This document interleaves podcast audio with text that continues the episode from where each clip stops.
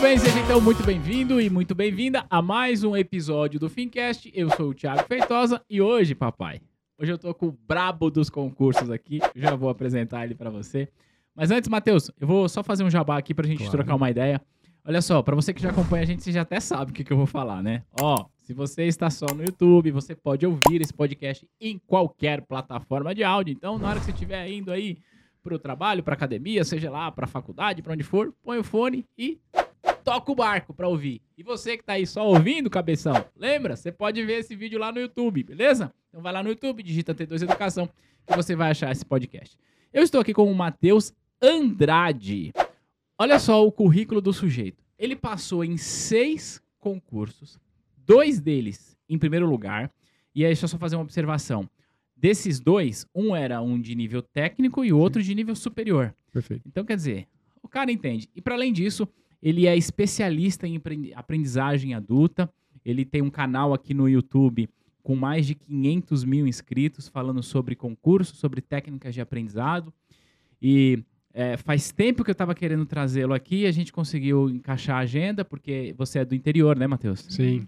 É, e a gente conseguiu encaixar a agenda, que inclusive ele veio para São Paulo para fazer um curso é, de neurociência, depois queria falar sobre isso.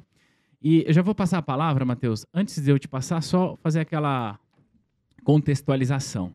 Nosso canal, a maior parte das pessoas que nos acompanham são profissionais de mercado financeiro ou pessoas que querem trabalhar no mercado financeiro, seja na iniciativa privada ou ainda na iniciativa pública, trabalhando aí num banco estatal e por aí vai. É, e por que, que eu estou te falando isso? Porque costumeiramente, eu costumo explorar as pessoas que costumeiramente eu costumo, ficou estranho, mas enfim, via de regra, eu costumo explorar a trajetória profissional das pessoas que sentam aqui nessa mesa, porque são pessoas que já estão atuando no mercado financeiro e serve de inspiração. Você, apesar de não ser uma pessoa de mercado financeiro, você tem uma história incrível do dia que você resolveu estudar concurso como uma alternativa para você buscar uma qualidade de vida melhor. Eu, eu acompanhei isso no, no material que você produz. Então eu queria explorar isso, um pouco disso. Qual foi o momento que você resolveu, que virou a chavinha? Como é que foi lá no começo? Você adaptar a sua rotina de comércio, que você trabalhava no comércio, mais o, o estudo. E depois falar muito sobre técnica de aprendizagem, que você tem usado aí de melhores práticas para isso. Pode ser? A gente pode explorar um pouco da tua Pode trajetória? ser. Tamo... Vai ser um tema legal da gente abordar aí. Legal. Então, mais uma vez, obrigado por você estar aqui.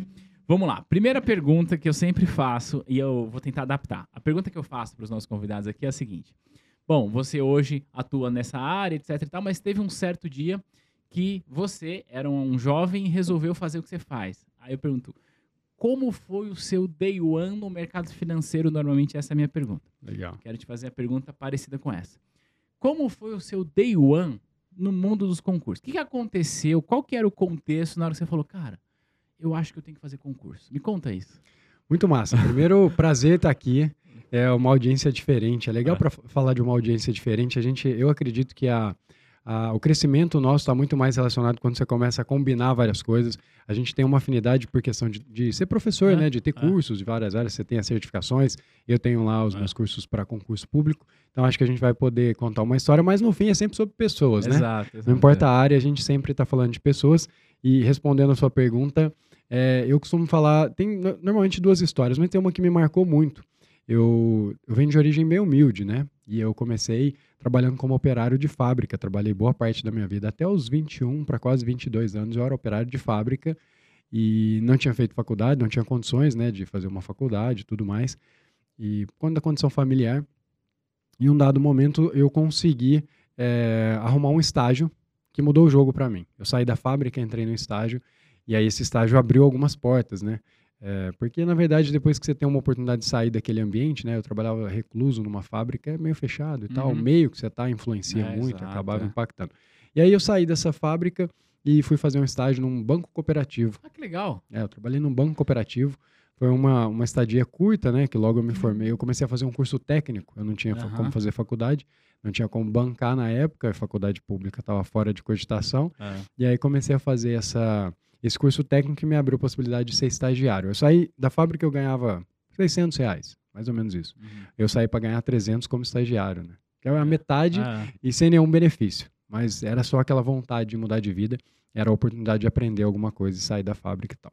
E aí, com o passar do tempo, eu consegui ter algum crescimento né, nas empresas. Eu saí desse banco cooperativo, fiquei por um tempo, E depois eu saí, acabei conseguindo arrumar um emprego numa empresa de autopeças e fiquei nessa empresa por um tempo. E algo que aconteceu comigo me marcou muito. Um dado momento eu fazia é, recrutamento de currículos. Eu era auxiliar de escritório, então eu recebia os currículos, né? E a gente estava abrindo vaga para entregador de autopeças. O cara que anda de moto ali, leva as, leva as peças, né? Entrega na, nas oficinas mecânicas e tal. E aí eu separava os currículos, né? O, o dono da empresa me orientava mais ou menos o que ele estava procurando, eu separava ali, a gente fazia de 5 a de 5 a 8 entrevistas ali, né? Para selecionar uma, duas pessoas. E aí me chamou muita atenção, eu peguei um currículo de um, de um rapaz, de um homem, na verdade, o cara tinha por volta de 48 anos. E, e eu lembro que eu peguei o currículo dele, chamou muita atenção, porque o emprego anterior dele é, já tinha um tempinho, já fazia um tempinho que ele estava sem recolocação. Ele é. E ele tinha um bom salário naquela época. Isso eu estou falando, assim, coisa de 12, um pouco mais, acho que uns 15 anos atrás.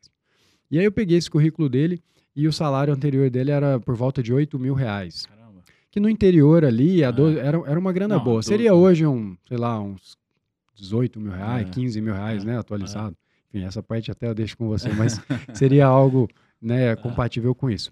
E aí me chamou muita atenção, porque o salário naquela era é, que eu estava contratando era um salário de R$ 1.300.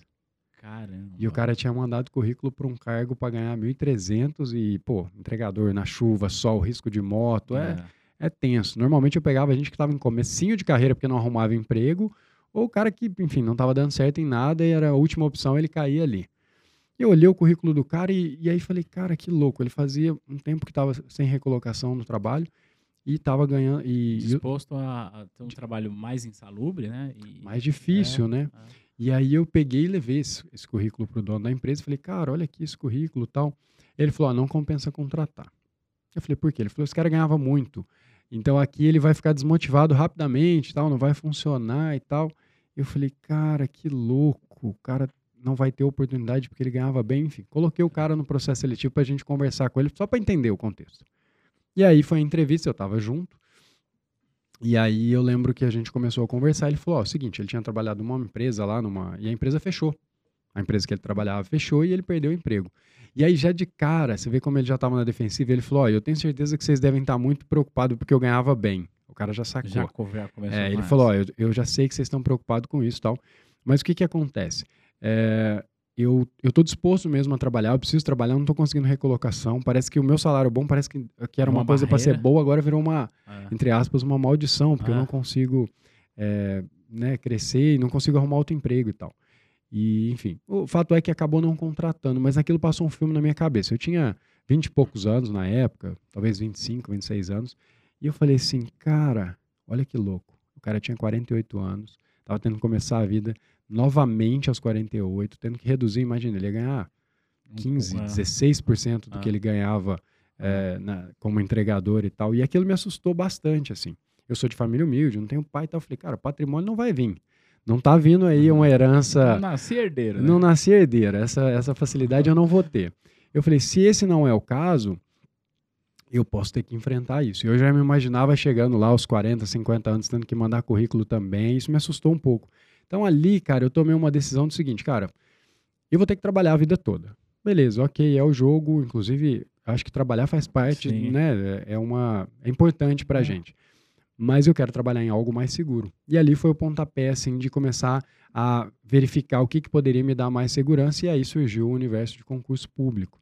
Então eu parti fugindo de um, de um possível medo ou de um risco é. que eu é. teria de perder o emprego. Então, que, Começou com isso, assim. É, tem, um, tem um ditado que dizem na internet, é, tem até, enfim, internet você não sabe quem criou, mas que a pessoa inteligente aprende com seus próprios erros, o sábio com o erro dos, com outros. Erro dos então outros. você acabou sendo sábio. Não que essa pessoa errou, né? Não. É, uma, uma circunstância da vida levou ela para enfrentar um desafio. Que diga de passagem, Matheus, é muito comum, cara. Infelizmente. É muito comum. É, é, eu, aqui eu tenho uma, uma frase que eu sempre digo o seguinte, cara, a sua carreira ela é maior do que o seu emprego.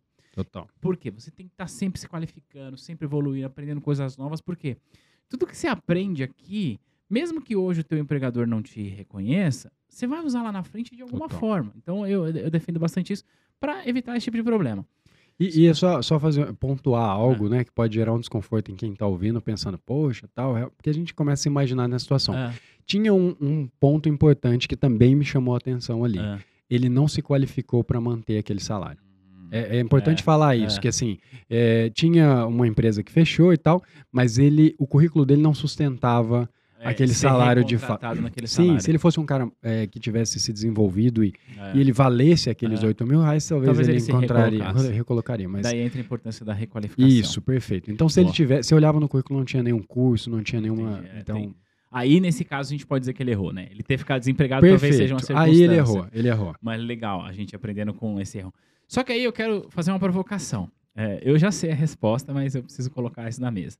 Quando você decidiu fazer concurso, você só passou em primeiro porque você sempre foi uma pessoa muito inteligente, sempre se deu bem na escola, no ensino fundamental e médio, não é? É claro. Passava com as melhores notas. Como é que foi Sim, isso? era- Conta pra gente. Eu, como eu brinco, né? Eu destroio. Na escola eu destruía. Não, mas era muito ruim. E eu conto essa história.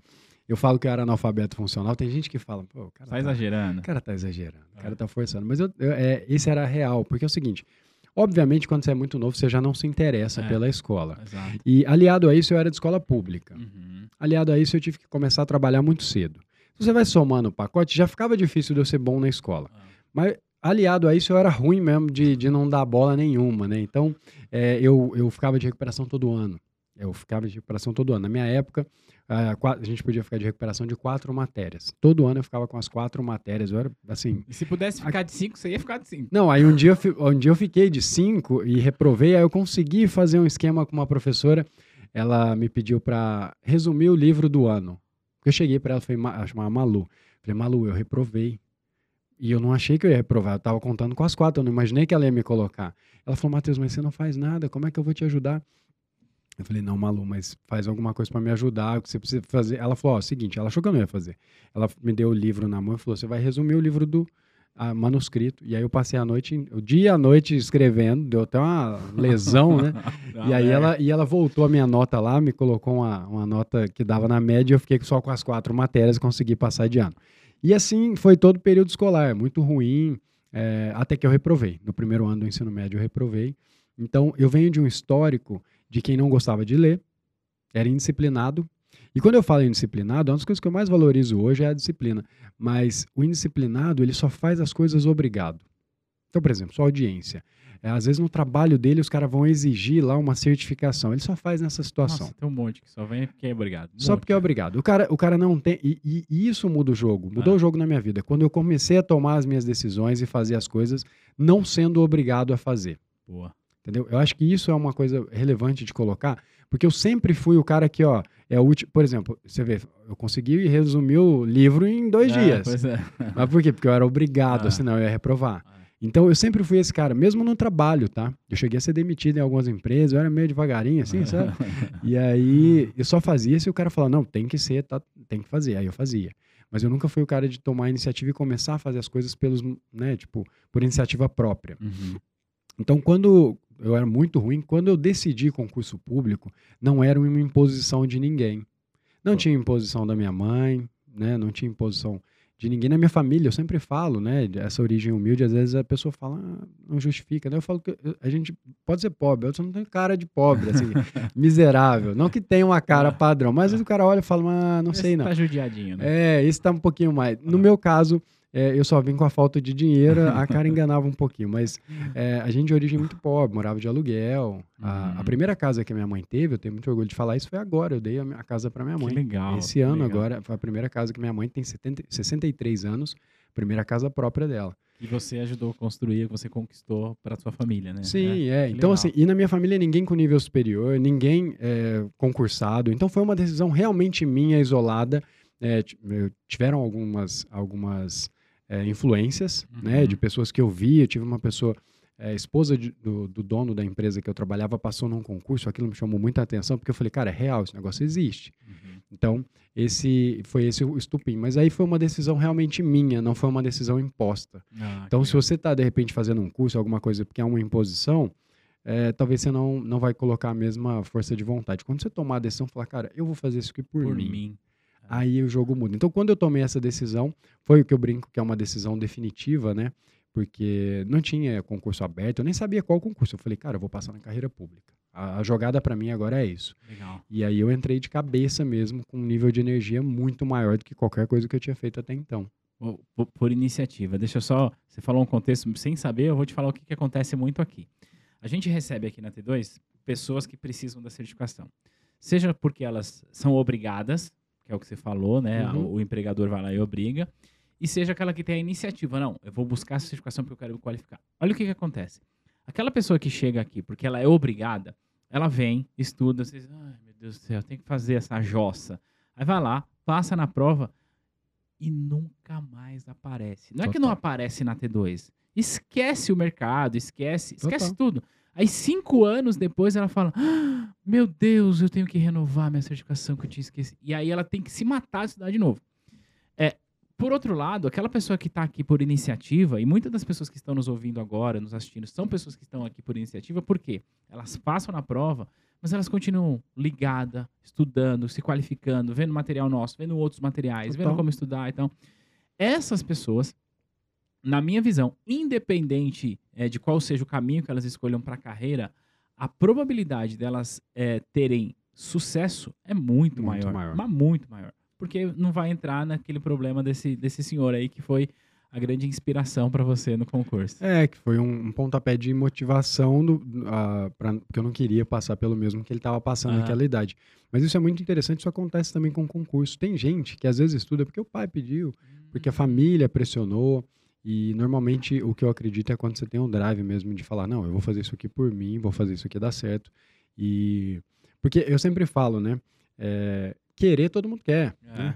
Agora você tem que fazer por merecer Pagar o preço, né? pagar o preço e fazer por merecer, se comprometer com aquele objetivo. Então, quando ele é um objetivo que você decidiu, ele tem muito mais força, né? Não é uma imposição eh, do mercado, do, como você disse, do empregador. Ah, Então, eu acredito muito nisso e nesse e que esse tipo de pessoa que busca algo por conta própria Ah. normalmente consegue se desenvolver mais. É, eu, eu disse aqui que eu sempre digo que a sua carreira é maior do que o seu emprego. Então você está trazendo para mim o seguinte: que a sua carreira, seja ela na iniciativa privada, na iniciativa pública, em qualquer outro lugar, ela sempre vai ser maior do que a sua condição atual. Você hoje também empreende, certo? É, e não existe nenhuma segurança do que o teu negócio vai dar certo. Nenhuma. Para que ele continue prosperando, você tem que estar se estudando, se esforçando, se empenhando, que é a mesma coisa que a gente faz. Mas voltando para tua história, é, aí você decidiu estudar para o concurso público. Sim. Que ano era isso? E qual era a sua idade? Deixa eu entender um pouco mais sobre o teu contexto. Eu tinha, nessa época, eu tinha por volta de 24, 25 anos. Certo. 24 para 25, isso é 2010 mais ou menos. Foi quando eu decidi. É, eu estava cursando faculdade, eu estava cursando nesse momento administração. A vida tinha melhorado um pouco, Uhum. é, em termos assim, não ganhava bem, nada, mas, mas da onde eu estava na fábrica, Aham. né, já tinha evoluído um monte ali. E, e eu tinha muita vergonha no começo, quando trabalhava na fábrica, por- porque a gente trabalhava muito mal vestido, o ambiente era pesado, assim, até Uhum. mesmo pessoas, sabe? Uhum. vários deles, e depois é engraçado, eu fui trabalhar depois, pulando uma etapa, né? Mas quando eu fui, tomei posse, né, num dos empregos lá, eu trabalhava no fórum e eu vi esses caras lá, mas assinando Ah, as questões as condicional, né? os caras. Ah, ah, é, tá. era, era questão Criminal. judicial mesmo, Ah, penal. ah, Os caras ah, estavam é. com problema, pensão Ah. e tal. Os caras estavam, ah, pô, você tá aí, o que você tá fazendo aí? Não, Ah. eu trabalho aqui, ô, como assim você Ah. trabalha aqui? Ah, os Ah. caras falavam, pô, era porque eu tava ali no, no ambiente de fábrica e tal. Uhum. E, e quando eu decidi é, estudar para concurso público, eu estava terminando a faculdade. Eu lembro que nos, nos últimos meses, assim, na faculdade, eu já estava bem. Eu, eu comecei pesquisando, né? Uhum. Pesquisando e tal, buscando saber um pouco mais a respeito disso. Até que eu peguei e falei, cara, eu vou começar a estudar. O primeiro concurso que eu prestei era do Banco do Brasil. Legal. Primeiro concurso que eu prestei, assim. é, e aí tem uma vantagem, né? A faculdade de administração, ela ajudava Sim, é, tinha, um- tinha uma certa afini- base é, né? dá uma certa base para as matérias bancárias. Eu Isso. sabia que, que era o Copom, sistema financeiro. Legal. Eu tinha uma noção é, mais geral, assim, né, do, do- dessa parte financeira Sim. e caía no concurso. Conhecimentos bancários. cara. Conhecimentos bancários, É. que caía na matéria conhecimentos bancários. Então eu tive um pouco de vantagem nessa parte. Também já tinha tido matemática financeira Legal. na faculdade. Ah, Então eu tinha um- uma afinidade ali e tal, de calcular juro simples, Uhum. juro composto ali e tal. Então tinha uma noção boa e, e, e acabou privilegiando, mas não passei no, no primeiro. É, acho que o concurso saiu depois que eu tinha me formado ali, uns seis, sete meses depois, né? Então, final ali de 2010. É, eu, eu me formei em 2010. Final de 2011, no meio de 2011, esse concurso saiu, não, não consegui, mas continuei estudando ali. É, e naquela época, teve uma decisão inteligente da minha parte, hoje eu analiso.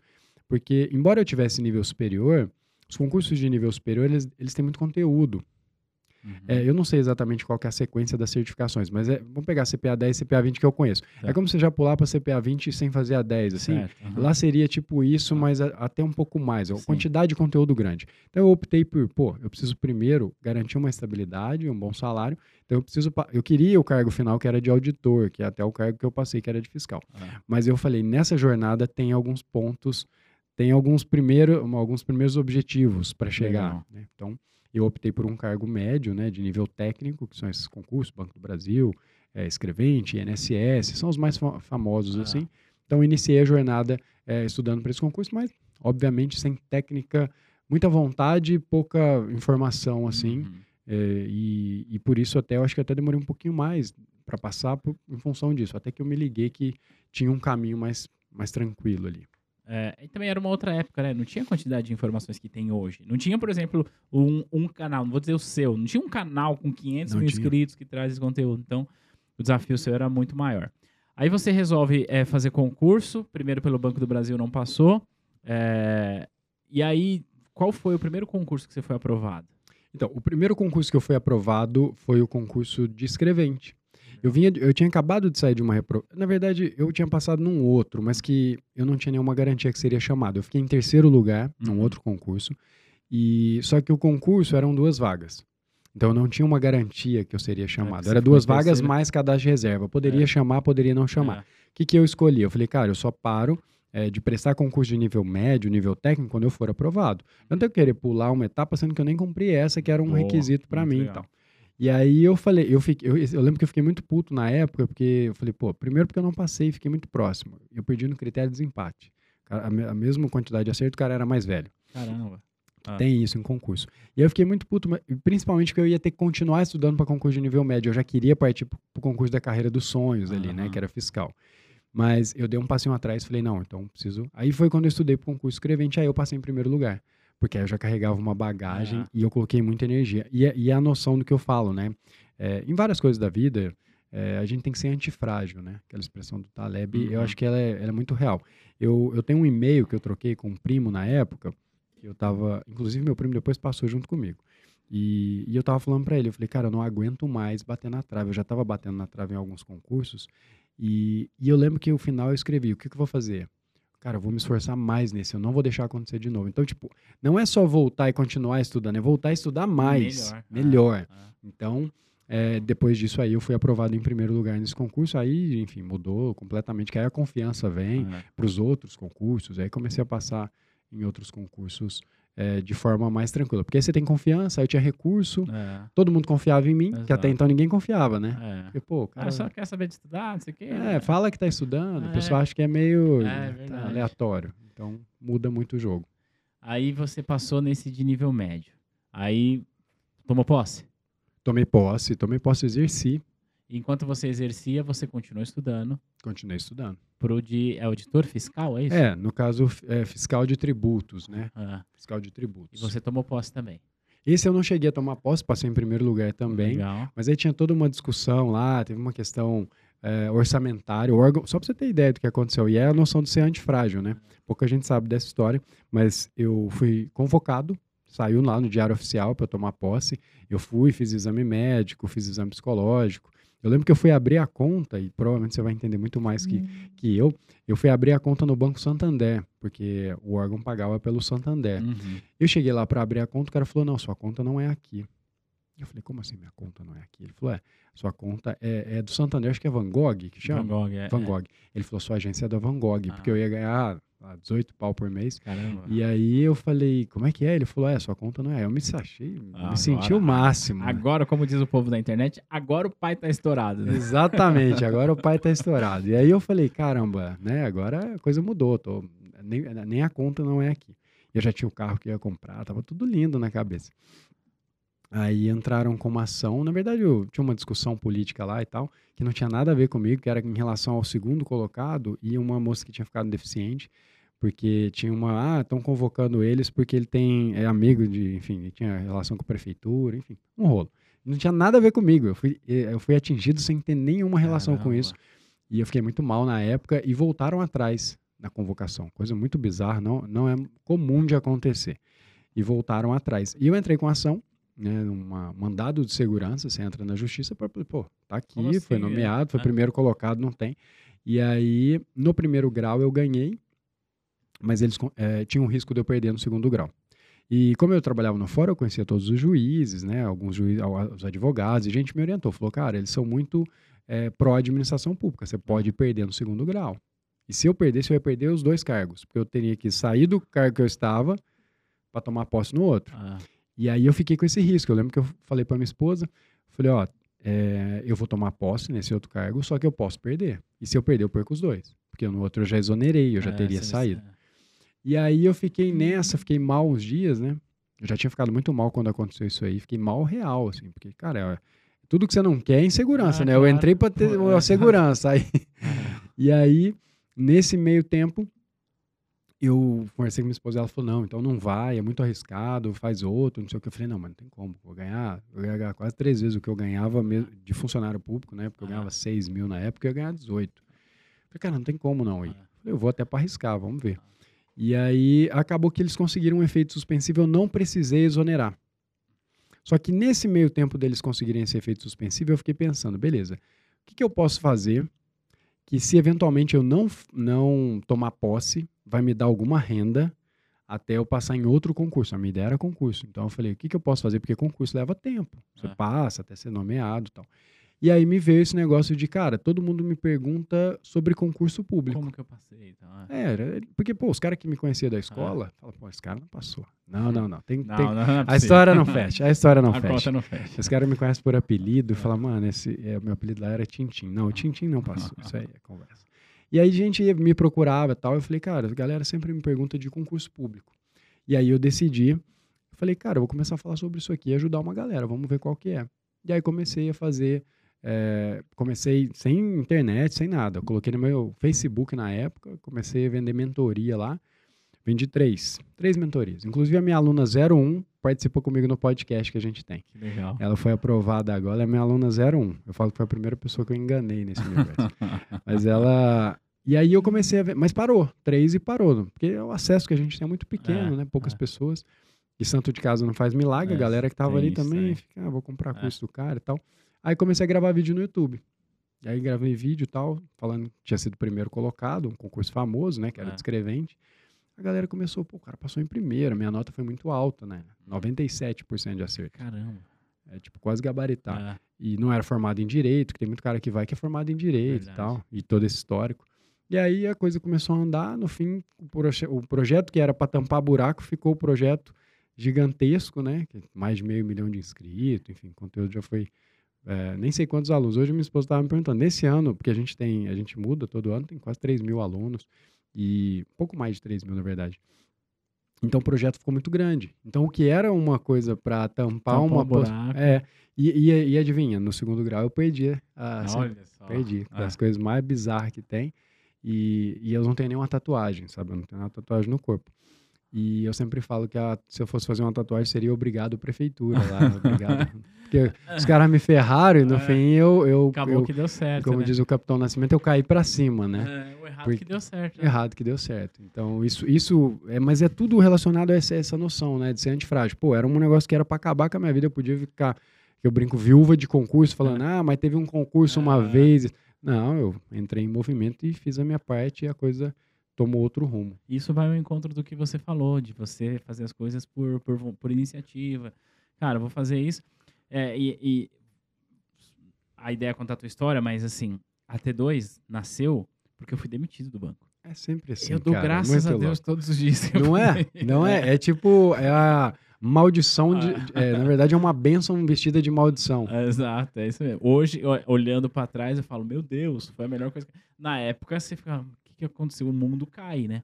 Nossa, eu fiquei. Ah. Quando, quando teve essa reviravolta, é, eu fiquei doente, cara, no final do ano. Eu, eu sou, assim, eu praticamente. Eu tomei antibiótico a última vez há oito anos atrás, não fico doente.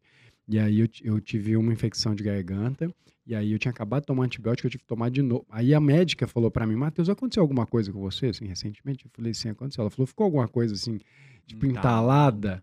Eu falei, total. Eu falei, ela deve ter... é. falei, a senhora sabe, né? Ela é. falou, não, é porque não é comum, você não, não é nem de ficar doente. Tipo, a última vez que tomou antibiótico, eu tomei quando eu tirei o siso. Não foi nem porque eu tava doente. Caramba. Porque eles te dão é. meio que de né, precaução. E aí, então, assim, é óbvio que eu fui no, no osso ali, eu fiquei muito mal. Porque imagina, eu tinha, eu tinha despedido de todo mundo. Eu tinha falado para todo mundo, eu tinha colocado no meu Instagram que eu tinha sido convocado. E aí a galera chegava para me dar parabéns e, e eu não tava. Falou, é, não deu certo. E aí, isso, isso, isso que você falou agora é muito forte, porque assim, é, quando a gente se submete a um exame, eu quero entrar mais na, nas nuances dos conteúdos que você compartilha, mas inclusive eu vi você falando isso em algum material, em algum momento que eu não lembro exatamente, mas, obviamente que eu vou parafrasear.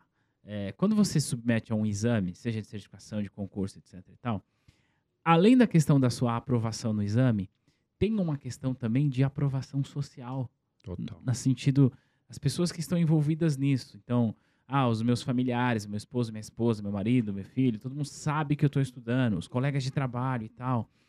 E eu falo que as pessoas elas não têm medo de reprovar, elas têm medo de contar pro chefe que não passou. Esse é o medo. Lógico. Né? É, eu já vi você falando isso em algum lugar, aí, mas sobre o histórico que a pessoa tem de reprovação e tal. É, aí, Matheus, agora já voltando, vindo para o momento atual, você resolveu ajudar as pessoas para tampar um buraco, né? Que você cita isso, muito Sim. legal. Só que com a mesma com o mesmo ímpeto que você resolveu estudar para o concurso, você resolveu estudar sobre neurociência, processo de aprendizagem de adulto e tal. Você traz dicas interessantíssimas no seu canal. É, como é que foi isso também? Que momento você falou, cara, eu estou falando sobre isso, mas eu preciso entender um pouco mais dessa tal, dessa andragogia, deixa eu explorar isso. Como é que foi os seus primeiros passos nesse processo de aprendizagem para adultos? Legal. Isso, isso é uma pergunta bem interessante, porque é o seguinte: em um dado momento, eu estava estudando para concurso público, eu estudava da mesma maneira que eu estudava na escola. Que era zero, né? Que, era, é. que já vê que não funcionou lá, né? Mas enfim.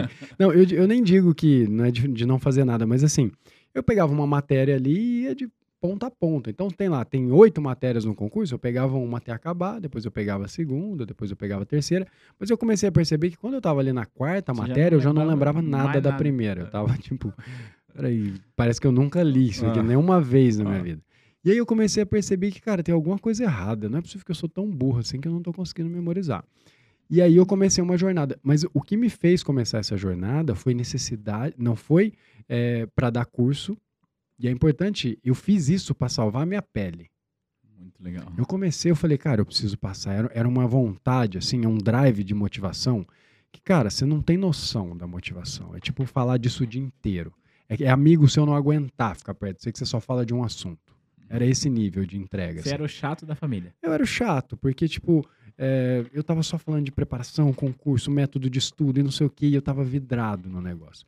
Porque eu passar em primeiro lugar, cara, é muito fora, do, é muito fora da minha realidade. Eu tô falando real, tipo, eu não sou primeiro em nada, nunca fui primeiro em nada. Na escola sempre foi dos últimos, reprovado. E tu, o ambiente escolar me intimidava. Só pra você ter ideia, quando eu comecei a fazer prova, eu ia pro local de prova e eu me sentia mal. Porque eu nunca fui bem naquele lugar. Ah. Então eu entrava na sala de aula e eu falei, cara, eu olhava, todo mundo me intimidava. Ah. Eu chegava numa prova intimidado. Olhava pros caras e falava, velho, os caras vão olhar pro japonês e falar, mano, esse cara os caras vão gabaritar, não tem nem chance. Tinha prova quando eu comecei a fazer concurso. Um pouco antes disso, eu já tinha feito algumas provinhas. Não tinha me dedicado, mas tinha feito. E eu não pegava nem o gabarito. Eu nem olhava. Ah, quieto, vai. Tipo, eu vou olhar, é um atestado, né? Até então a pessoa falei, como é que você foi? Você fala, ah, nem olhei. Agora, se você fala, não, eu acertei 30%. Nossa, é. ruim, né? Tipo, pesa, né? Então eu nem olhava. Então, quando eu tomei essa decisão de, de estudar, é, a minha motivação era muito alta, faltava técnica, mas eu falei, eu preciso correr atrás disso. E aí eu comecei a ler, naquela época. Aí eu li um, li dois, li três livros, assistia vídeo, fazia anotação, e eu não só lia, eu colocava em prática. Que esse é o, esse é o maior é. lance. Eu fazia um negócio, eu fazia um teste. Fazia um negócio, fazia um teste. Eu colocava na minha rotina. Isso aqui funciona, não, isso aqui não funciona, velho. Isso aqui não, não tem como. E aí e eu fui fazendo teste até achar. Na época tinha um estudo, né? É até famoso do Herman Ebbinghaus. É um, é um cara que estudou a curva de, de aprendizagem, né? A curva do esquecimento. Basicamente, o que ele, ele verificou é que se você passar muito tempo sem ter contato com algum conteúdo, naturalmente você vai esquecer. Uhum. Não precisa ser muito gênio para fazer isso, mas ele achou uma frequência ideal. Uhum. Tipo assim, ó, na hora que você começa a se esquecer, você faz uma revisão, isso volta. Aí você começa a esquecer, faz uma revisão. Qual o momento de fazer a revisão? E é muito bonitinho na teoria, mas não dá, não dá para colocar isso na prática. Entendi. Porque é inviável. Era tipo assim, 1, 3, 7, 14, 18, 19. Eram, eram muitas revisões. E no dia a dia você não consegue fazer isso. Porque ou você, aí você se perde. Porque é muita revisão, você fala, eu estudo isso aqui, eu tenho que revisar. Então, eu testei essas paradas todas. Falei, cara, isso aqui não funciona. Isso aqui não tem como funcionar. E aí você fica refém de um negócio que te trava e você, não, você para de evoluir.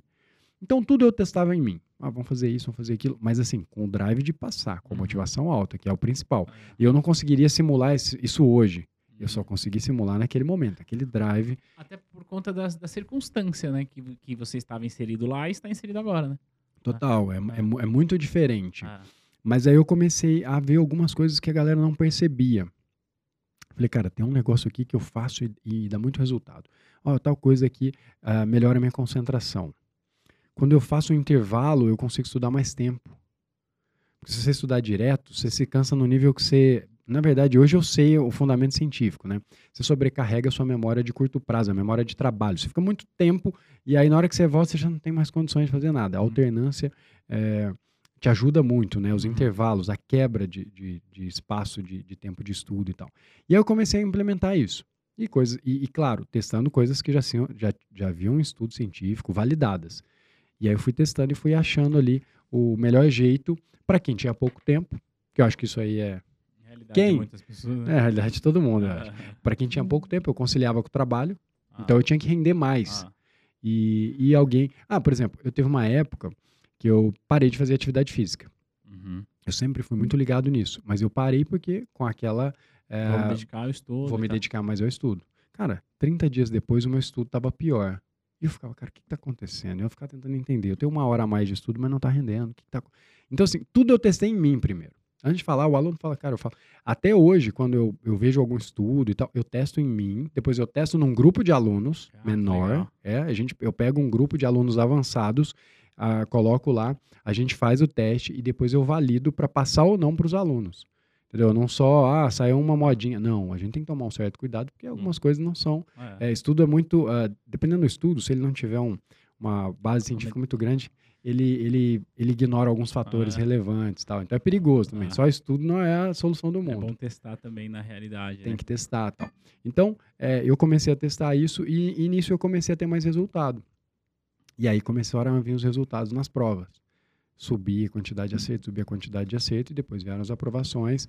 E só para você ter uma ideia, num concurso que eu passei em primeiro de escrevente, que é um concurso relativamente grande, é, ele é regionalizado. Mas eles fizeram uma tabela do é, estadual, era um concurso estadual. É, tinham 240 mil candidatos. 240 mil. Eu, eu fiquei em nono. Nono lugar. No geral de 240 mil. Na minha região fui primeiro, Sim, mas... mas... no Brasil inteiro eu fui o nono. Cara, eu duvido que qualquer um dos mil primeiros tiveram um histórico escolar que eu tinha, é, ruim na escola, que não eram formados em direito. A maioria dos caras eram todos formados em primeiro. No meu, no fórum que eu passei, por exemplo, já tinha lá os dez primeiros que passaram junto comigo, sete formados em direito.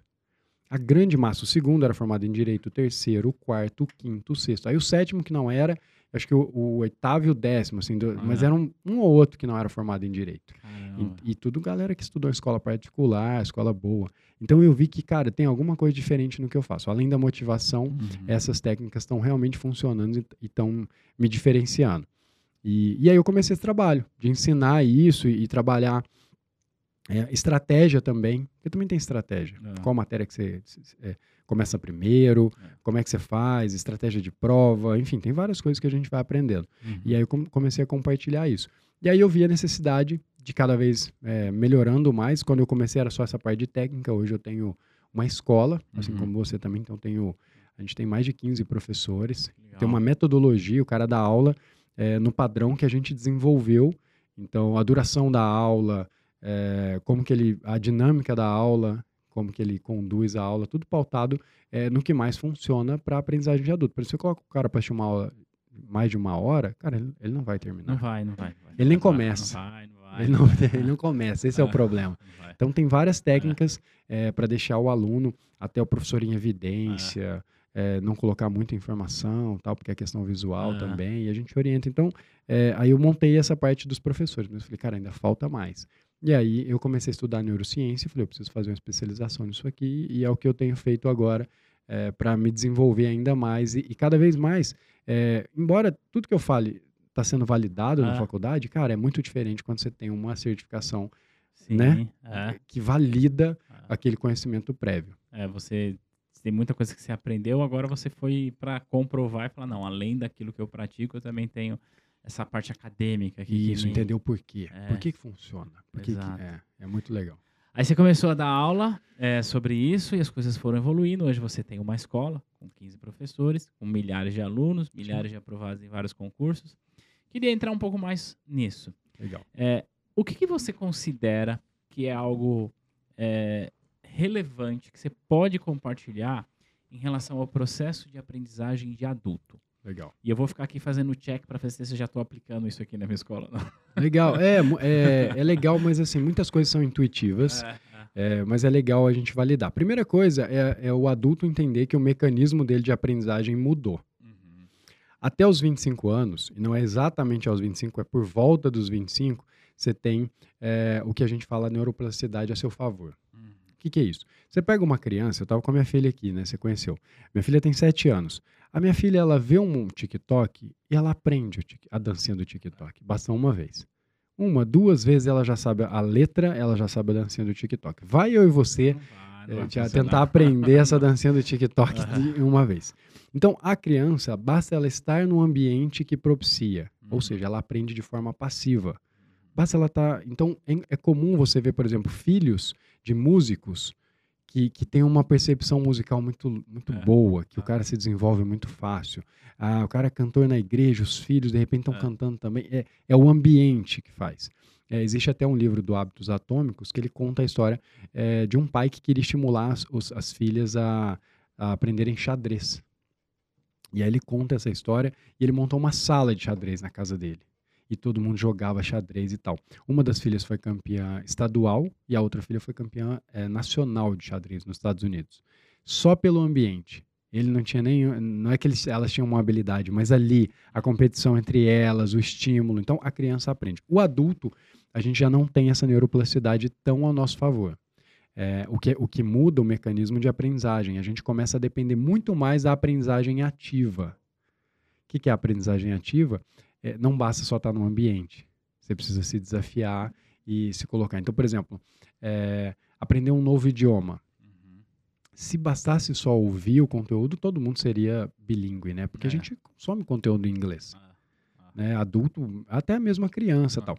É, ah, importante, a criança ela aprende de forma passiva também, mas se for estimulada de forma ativa, ela aprende mais. É importante Ah, que esse é legal. o, é o principal mecanismo. É que ela tem a vantagem de conseguir aprender de forma passiva e a gente, depois dos 25 anos, a gente perde um pouco dessa capacidade, ou perde muito e depende muito mais dessa forma ativa. Então, a primeira dica para quem, pra quem quer é, aprendizagem de adulto, quer aprender um novo conteúdo, que você quer estudar, você precisa começar a se desafiar a estudar ativamente. O que é estudar ativamente? O primeiro conceito de estudo ativo é você estar alerta.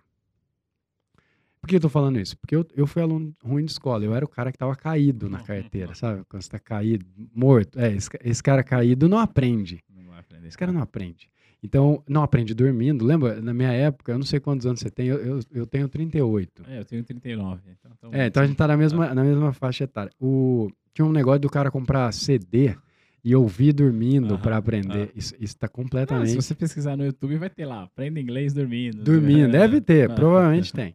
Isso já quebra a lógica, você precisa estar alerta. Então, quando eu falo de estar alerta, é o cara estar minimamente numa posição de, de, em condições de aprender. Então, estudar caído, estu- estudar deitado. Tem aluno que me pergunta, posso estudar deitado? Eu falo, se você conseguir. Se eu deitar e estudar, eu durmo. Ah, É o que é, Ah. eu não duro, algum- eu duro alguns segundos de Ah. estudo. Então, tipo, não existe isso. E quando a gente fala de uma postura ativa, existem alguns é, escritores, tem um cara que chama John Medina, Uhum. e ele fala sobre isso. Ele até brinca que ele fala que a gente deveria ter aula na quadra de esportes e não na sala de aula. Porque é quando você tá, o seu corpo, né, eu, eu sempre explico para os alunos, corpo, mente. É corpo-mente. Uma parada só. Não é É. corpo e E mente. mente, É uma parada só. Toda a irrigação, o seu sistema é, circulatório, vai oxigenar seu cérebro, vai te dar mais condições. Então, por exemplo, vou dar uma dica que é uma coisa que eu faço, quem estiver ouvindo, de repente, ou assistindo, pode colocar em prática. Quando eu tô com um pepino para desenrolar, eu saio andando. Esse John Medina, ele tinha uma esteira no escritório, que é bem É, legal. é. Então, quando ele tinha um problema, ele saía andando. E, e começa a fazer isso. Sai pra fazer uma caminhada. pra Você, você volta com o negócio resolvido. Você começa a ter mais clareza, começa a liberar alguns hormônios, a coisa começa a funcionar. Então, estado de alerta. E você fala, ah, Matheus, então eu vou estudar correndo, não sei o quê. Não, não precisa. Mas você precisa estar minimamente no estado de alerta. Eu, às vezes, eu uso até banho gelado. Porque dá uma descarga, É. né? Aí você toma. Faz um. Pra quem né, tá começando nesse universo, faz o banho contraste. Então, um banho quente no final joga uma água gelada ali para dar aquela. é, Despertado. é, ele dá, ele dá uma injeção de noradrenalina e de dopamina. Ele te, te deixa o seu sistema mais na- em alerta. Então, esse é o primeiro passo. Estado de alerta. Para poder conseguir. Então, não, não estuda deitado, não estuda caído, porque naturalmente não vai funcionar. E a pessoa vai estudar no sofá? Produção, coloca aqui nessa câmera aqui, ó. A pessoa senta pra estudar no sofá. Não, vou estudar. Aí ela vai assim, quando ela se dá conta, ela. É natural. O corpo vai. É aquele ambiente. "Nossa, Inclusive. O que que aconteceu? É, aqui aqui?" quando você nem percebe. É. Você vai escorregando, escorregando, escorregando, você vai caindo. É, E não só no sofá, às vezes num, num ambiente de escritório, assim, numa Total. cadeira. Você... Sim, você vai. Aham. E então esse ponto de estar um pouco mais alerta. E aí a importância, por exemplo, da atividade física. Uhum. É, mesmo que não seja exatamente na hora que você vai estudar, mas você pega uma pessoa que, que ela faz atividade física, ela tem um pouco mais de, de disposição. Tem várias outras coisas que envolvem, a gente pode entrar nisso depois, mas minimamente você está mais acordado. Sim. Então você faz ali uma atividade física, aquilo desperta o seu sistema, e aí você senta para, de repente, assistir uma aula, você está em estado mais de alerta para conseguir estudar. Isso é, isso é um ponto importante. Segunda coisa, você precisa estar focado. E aí, esse eu adoro, porque assim, uma galera começa a querer estudar com mil distrações. E eu falo por mim, cara, o que mais tem hoje é coisa para roubar a sua atenção. Nossa. Não, eu acho que ninguém, né, assim, óbvio, as outras gerações não tiveram isso. A gente foi ter isso depois dos 20. Uhum. Mas se você pegar 50 anos atrás, não tinha isso. Não tinha nada, nem parecido. Hoje a gente tem mil estímulos. O celular é o principal deles, mas ali dentro tem um, Hum, Nossa, um é. universo de ferramenta feita para te viciar e Ah. para te distrair. Então, assim, sentou para estudar, você precisa estar focado naquilo. O que, que não vai funcionar? Você sentar focado e mexendo no celular. Ou mesmo, tem, tem um estudo muito bizarro que foi feito, que ele fala que ele rouba até 20% da sua atenção, mesmo que ele estiver desligado. Olha só, tô aqui, tô estudando. Meu celular tá aqui. Eu tirei a bateria. Hoje não tem mais isso. Na nossa época, tirava. É, tirava a bateria. Tirar. Não, Hoje não tira mais. Mas vamos supor que ele esteja completamente desligado e tá morto. Eu sei, tá desligado. Você fica com uma janela no segundo plano, é, porque aquilo é um estímulo de entrada de coisa. Então o seu cérebro sabe, é como se ele tivesse ali é um ponto de entrada de informação. Ele deixa uma janela aberta, igual no, É. no computador quando você deixa um monte de muita janela. aberta, É, ele deixa uma janela e ele consome até 20% da sua atenção, desligado fora da bateria. Agora você imagina na sua mão, Não, ou, ou bipando e notificando. É, não vai funcionar. Então, focado é uma parada muito séria. O que, que eu já dou de dica pra galera que vai estudar? Cara, arruma sua mesa. É importante. A parte visual, ela impacta muito nessa questão de, de você se manter focado para fazer uma única coisa. Se a sua mesa tá toda bagunçada, real, você vai se desconcentrar mais fácil. Então, arruma sua mesa. É, tem gente que usa, por exemplo, e tem alguns estudos sobre ruído branco. Ruído branco funciona. Eu não sou muito adepto, não sei se você já viu, você joga lá no YouTube, ruído branco. Não conheço É um esse. barulho tipo. É. Tipo do útero que eles É. falam assim quando a criança está lá, diz que tem um barulho parecido. Enfim, você tem o ruído branco que é para tirar um pouco do- da, da ambiência e te colocar concentrado. Eu não uso muito, tem gente que se adaptou muito bem. é, e tem também um outro estudo do Losanov que fala sobre música clássica. E aí tem uma questão do, do beat, da música, entrar uma, uma onda no seu cérebro, enfim, não precisa entrar nisso, mas para alguns é, é- é interessante. Funciona. Funciona, porque às vezes você tem. eu sou do interior, né? O sotaque a galera já, deve ter sacado. E passa o carro da pamonha, velho. Aqui não passa o carro da pamonha, mas lá Ah, passa. passa do gás. Passa do gás. Então passa, e aí te tira a atenção. Às vezes você tem alguém na família, quem estiver assistindo ou estiver aqui, pode comentar, cara. Parece que a sua família, quando você decide estudar, Não. ela, ela faz um pacto pra te derrubar, né? Ah, Já que você tá aí sem fazer nada, você pode ir lá no mercado pra mim? Mano, isso aí me matava, né? Não, não tô sem fazer nada, eu tô estudando. Não, mas daqui a pouco você volta. Isso aí é igual. Não... Ah. não. Então, assim, tem um pacto que eles resolvem. Quem, quem não gostava de. Eh, parece que só escuta música, sei lá, só funk. É. O vizinho começa é. a tocar só funk. E aí você fala: não, não é possível, deve estar tá me sacaneando. Então você coloca um fone desse, é, vai te ajudar. É com a música clássica, vai tirar um pouco do ruído e vai te colocar. Essa questão visual de, de, de tirar do ambiente, né? do ambiente, né? Faz muita diferença. E, e, tem um outro ponto, tem um estudo que foi interessante que eles fizeram. Quando você olha para um ponto, o, no, a, o nosso foco está muito relacionado com a parte visual. E é interessante, você pegar uma lente, a câmera, o foco, é, é sempre visual, é. né? E, e, e, a palavra, ela tem essa, essa função também, né? É a questão visual. Então, quando você... É, vou dar uma dica. Duas, na verdade. A primeira, se você estudar... Olha que bizarro. Num monitor maior, você se concentra mais. Olha que louco porque você fica mais imerso. Você até comentou, a gente estava é, comentando aqui do fone, você é. falou, ó, você coloca o fone e cria uma, uma, uma imersão. imersão. maior, de fato, porque é. você fica é, mais restrito, você, é. você veda um pouco a ambiência. Um monitor maior, por exemplo, e aí a galera vai comprar um monitor de você 70 tem, polegadas, cara vai ficar dentro do monitor com a cara, não é isso. Mas um monitor maior, então, por exemplo, estudar no celular não é a mesma experiência do não que estudar num, num, num, computador, assim. Eu oriento muitos alunos a estudar no computador ou no papel. Melhor ainda no papel, depois a gente fala sobre isso. O papel, ele, é, ele vence na, na disputa ali do, dos meios digitais. Mas o lance é que você tiver um monitor um pouco maior. E basta você perceber que você assiste o filme no cinema e assiste na sua casa, a experiência no cinema é maior. É. Por quê? Porque o som e o, e o vídeo é muito é. maior. Então ele, E ele... o ambiente também. E o ambiente é, é muito mais é, propício. Mas você é. pode meio que simular isso na sua casa mas ali com é, home, mas não é igual mas por causa do tamanho da tela, influencia. Existe um exercício de PNL que quando você quer esquecer trauma de infância, é uma coisa bastante séria, mas é verdade. Normalmente o cara tem muito vivo dentro da memória dele aquela imagem que ele uhum. quer esquecer, sei lá, um desastre, um acidente. O que eles fazem é pegar essa imagem e ir reduzindo ela é, e falar pro cara, coloca ela numa moeda. Agora ela tá pequenininha. Agora coloca preto e branco. Quanto menos vivo, menos colorido, hum. menos. As... Então, o aspecto. Pode ver que o sangue, o vermelho, é. ele, ele, ele causa essa. para o cérebro, né? Hum. Então, essa cor, por exemplo, ela chama atenção. Você acaba conseguindo é, gerar um, um, um, pouco mais de imersão com uma, uma imagem mais colorida. Tem isso. Olha que louco. Mas, enfim, esse, essa é a questão do monitor. A outra é, antes de começar a estudar, você olhar para um ponto focal fora do seu alcance. Então, por exemplo, aqui eu estou com um copo na minha frente.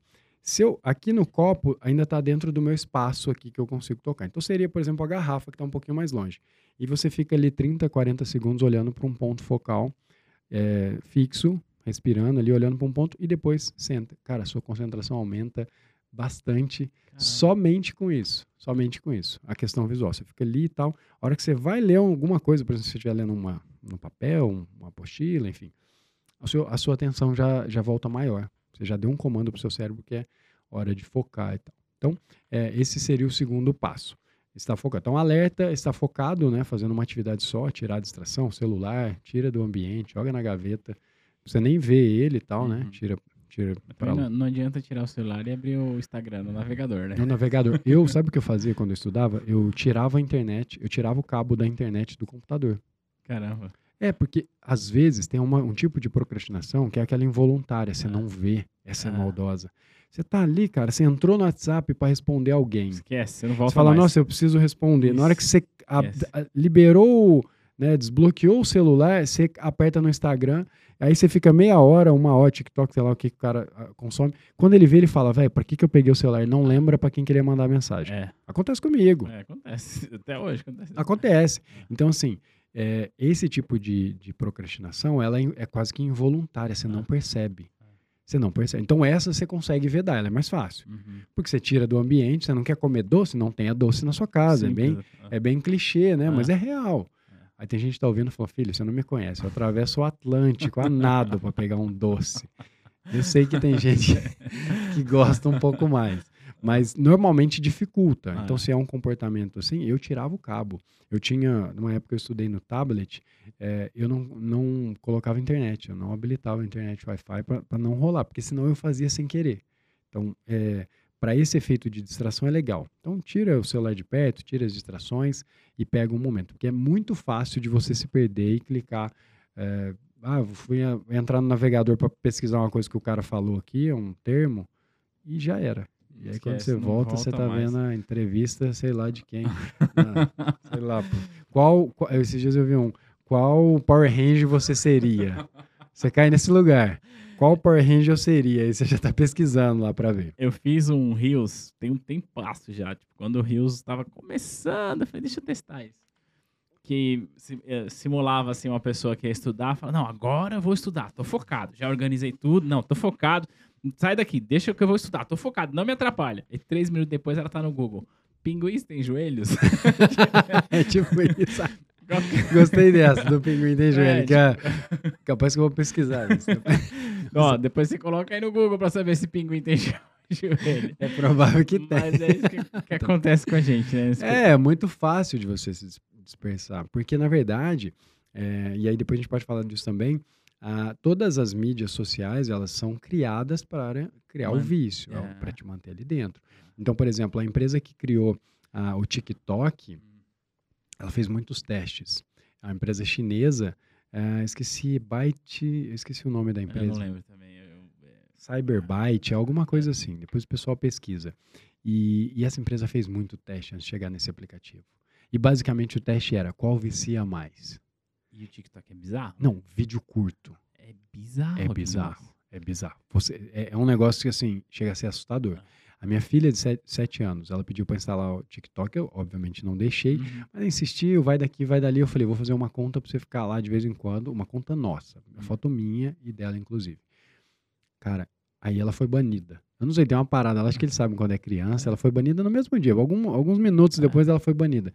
No outro dia ela deu um ataque que ela tava assim, como que eu vou ficar sem? Chorava e gritava. Eu falei, cara, olha o vício que esse negócio tem. Aí nunca mais ela pegou. Mas por quê? Tem uma questão de dopamina, né? Que é um neurotransmissor que ele, que ele é liberado é, sempre que você vai em busca de uma recompensa. E ali a recompensa é muito rápida. Então você tem um estímulo. Cara, você vai ver 10 vídeos. Então eu, vou- eu não, não tenho TikTok, mas eu sei como é no Shorts, que me É, vicia também. é. Eu uso Shorts do YouTube ou mesmo Reels do, Ah, do do Instagram. Instagram. E aí, cara, é, você não sabe o que vai vir. Eles sabem, né? O, o algoritmo, ele meio que sabe o que, que vai cair pra você. Mas, tipo assim, vai ter um desses, você vai de- ver 10 vídeos, vai ter uns dois muito massa. E essa noção de não ser sempre massa, ele vicia mais do que se fosse todos legais. É verdade. Sabia porque você disso? fica. Cara, será que o próximo vai ser bom? Você não Isso. pensa isso. Você não mas... pensa, mas o seu cérebro tá ali, vai ter um legal, vai ter um legal. Putz, Não, não, agora vai. Agora vai. E aí tem um muito massa. Aí você dá risada e fala, caramba, isso aqui é muito bom. E aí você vai mais 10. Então, ele foi feito. é, aí a recompensa é muito rápida. Para o seu cérebro, é uma descarga. Porque imagina assim: você vai assistir um jogo de futebol. E eu sei que você torce pro São Paulo, né? Não, não, peraí. Não, peraí, não torce pro São Paulo. Não. Que- É porque tinha um palmeirense aqui esses dias. Você torce pra qual time? Corinthians. Você é corintiano. Você zoou o palmeirense, eu achei que você É. era corintiano. Você era São Paulino. É, não, aqui eu sou São Paulino. Mas você vai assistir um jogo de futebol, Corinthians, São Paulo, não importa. é, você tem 90 minutos, vai acontecer umas três ou quatro paradinhas muito legal lá. Ah, isso mesmo. Vai acontecer um gol, às vezes vai ter uma discussão, vai Ah. ter um drible, mas Ah. é só isso. No Reels, vai estar tudo isso em 30 segundos. Você não ficou 90 minutos para assistir. Vai ser o mais legal lá, o que aconteceu, a caneta, o boné, o, o lance, em 30 segundos. Então, olha pro seu cérebro, a recompensa de um negócio você não precisa ficar 90 minutos para ter a recompensa, tem em 30 segundos. Você vai ver ah, o lance de basquete, às vezes o basquete o jogo inteiro, tal, tal, tal. Tem um lance muito louco, sei lá, que o Curry faz uma parada, ou o LeBron, sei lá quem Ah. seja. Você tem só o filé. É só o filé. Então vicia, velho. Vicia. É sempre só o filé é, do que acontece em várias coisas, né? As imagens, são imagens impressionantes, enfim. É, então isso realmente vicia. É porque eu tô falando disso, tô falando dessa questão de distração, de você é, tirar essas distrações e ficar muito alerta, porque isso é realmente um ladrão. Terceiro ponto, e a gente já fecha aqui praticamente, é a questão do estudo ativo. Gosto disso. É, porque é o seguinte, o estudo passivo é o que eu comentei, né? Funciona muito bem para criança, porque a criança tá, ela tá recebendo o estímulo, ela acaba aprendendo. O estímulo ativo, o estudo ativo, ele pressupõe uma entrada e uma saída de informação. Na verdade, um processamento e uma saída. Então, enquanto o estudo passivo é uma entrada de informação, o estudo passivo tem um processamento e uma saída. Então, a diferença principal é essa. Então, imagina que, fazendo uma analogia com o aplicativo, eu cheguei aqui hoje, por exemplo, dirigindo com o Waze. Uhum. E, e eu consegui chegar aqui? Claro, o Waze veio me guiando. Eu era uh, um, ali, basicamente um mero, é, sei lá... Um condutor ali que... Um condutor, eu estava seguindo comandos. É, exato. Você não tomava uma decisão de onde entrar, só Nenhuma como decisão. entrar. Né? É, vira é. aqui, vira ali, aí você olha e tal, beleza. Você me pergunta, você acha que eu sei o caminho para chegar sabe, aqui? Sabe. Eu não sei, eu não sou de São Paulo, eu não sei chegar aqui de ah. novo. Então, isso é o passivo. Como que você vai aprender um caminho de fato? Quando você fizer esse caminho algumas vezes sozinho. Ah. E aí você começa a se ligar, caramba, tem avenida aqui, ó. Ali naquela naquela entrada ali, sei lá, no pontilhão eu viro, na ponte, tem um viaduto, sei lá o que que você vai começa a. Então, isso é estudo ativo. Então, ser meramente guiado é o professor dando a aula.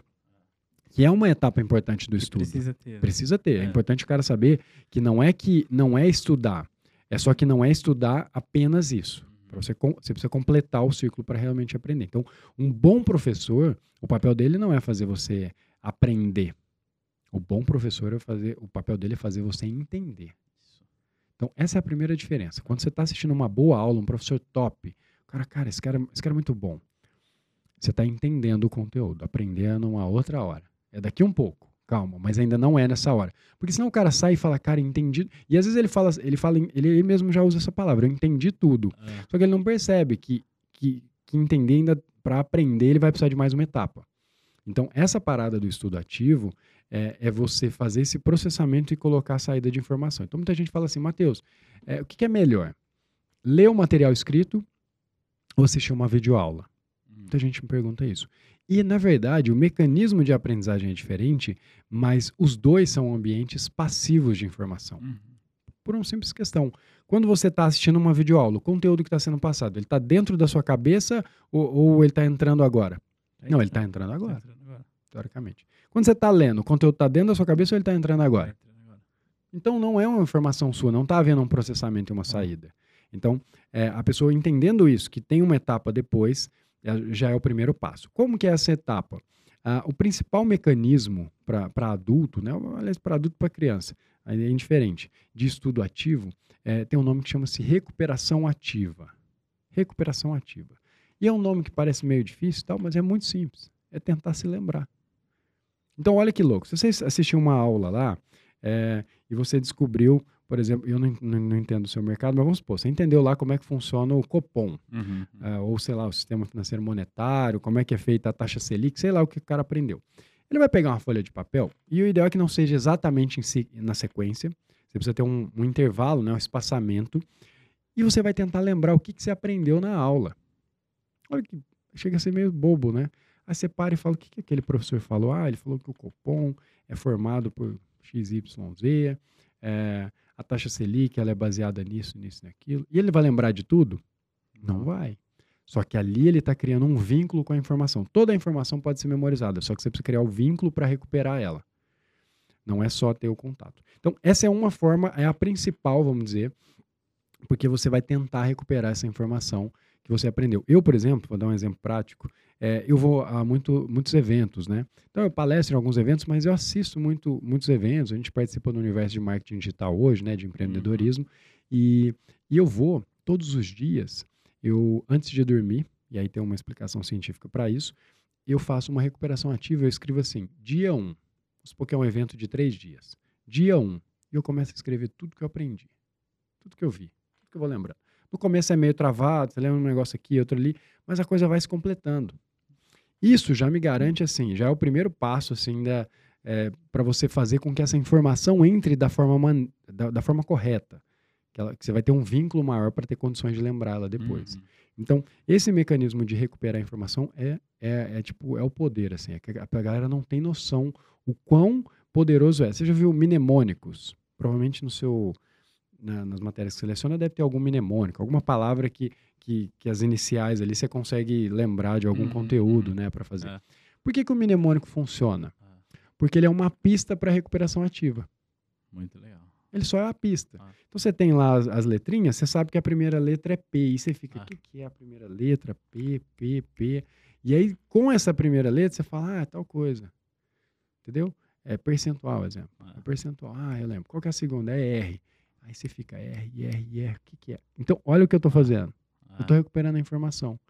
Então ele funciona porque ele é uma pista para recuperar a informação. É, é, é, por isso que a gente memoriza. Então, é, eu quero que as pessoas tenham isso em mente. Claro, tem maneiras de fazer isso, outras maneiras? Tem, por exemplo, quando você responde uma, uma questão, né, uma pergunta. Um simulado, uma coisa assim. simulado, assim. ah. ele é uma forma de processamento e saída. Porque ah. analisa, você lê uh, o enunciado lá, a questão, comando da questão e tal.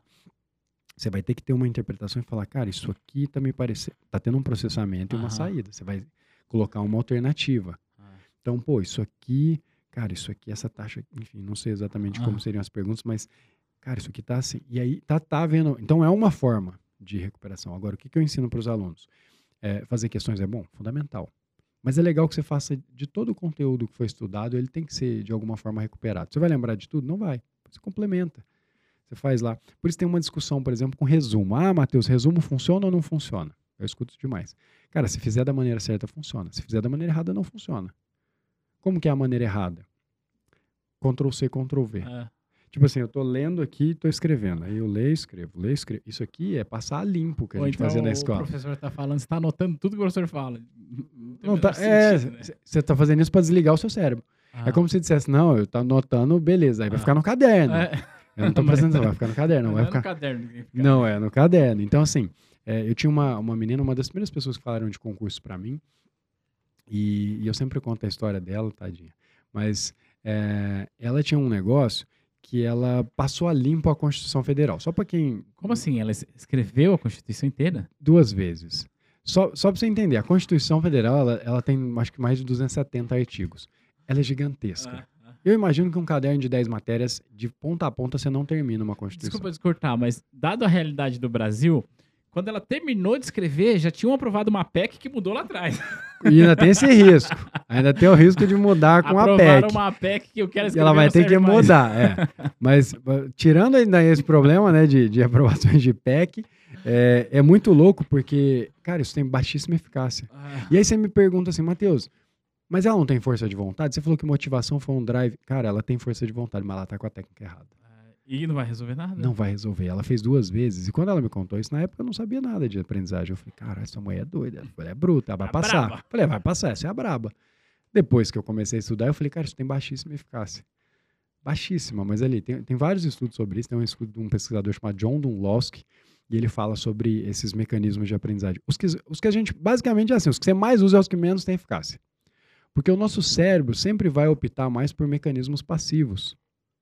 É natural, ele economiza é. energia. O que é mais fácil? Fazer uma prova ou assistir uma aula ali, tipo Netflix, que você boa, encosta é. o bração aqui, é. vou assistir essa Faz aula. Um, coloca um stream na TV, pega uma pipoca.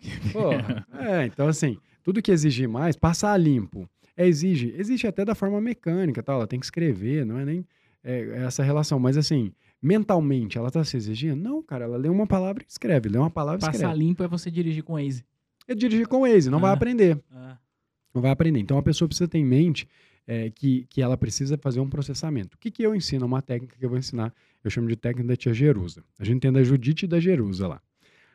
A da, a da Judite é você justificar a resposta. Comente e justifique. Você lembra da professora que falava, comente, justifique? Ela, ela, é. ela amaldiçoava a vida da gente, porque a pergunta era de sim ou não. Você falou, eu tenho 50%. Ah.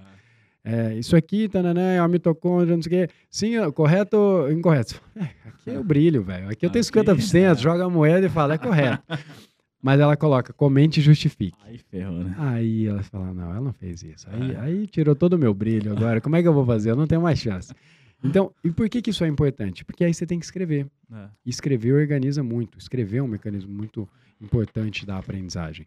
Uhum. Então, quando você escreve, justifica cada resposta. Mas aí a gente vai além que a técnica da tia Jerusa. Essa eu não conheço. Essa daí é a faixa preta lá. Mas é bem simples. Imagina que você tem uma questão. Às vezes, cada alternativa ela vai para um tema. Uhum. Eles né, bagunçam ali e colocam mais de um tema na alternativa. Mas vamos supor que o, o, tópico da questão é, sei lá, fala um tema aí do seu, do seu nicho que a galera tem que ah, aprender. Sei lá, vou falar derivativos, que a galera tem bastante desafio com derivativos. derivativos. A hora que ele escrever a palavra lá, derivativos, ele vai pegar uma folha, hum. depois que ele já estudou. Né? Antes, não, eu comecei a estudar agora, não tem nenhuma ah, referência ah, de nada, não vai fazer. É. Aí ele vai começar a escrever tudo que ele sabe de derivativos.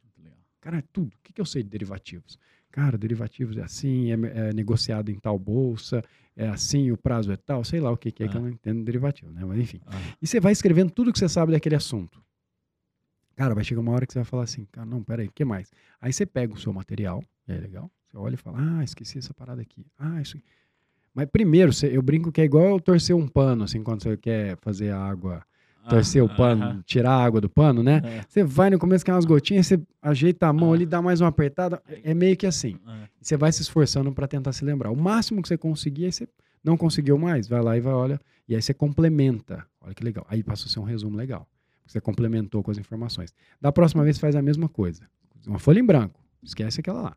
Faz outra. Cara, você vai lembrar umas duas, três coisas a mais que você não lembrava. Aí você faz de novo, faz de novo. Vai chegar uma hora que você lembra tudo, velho. É muito bizarro. Você fala, caramba, eu não sabia que eu tinha tanta informação desse assunto. E aí, quando você vai dar uma aula, você vai responder uma questão, velho, você sobra. Essa é a real, você sobra, porque ninguém faz isso. A galera fica ali, vai tentar achar a alternativa certa, vai marcar uma, ele abordou três, quatro temas. Você tem condição de fazer um- uma revisão do tema inteiro.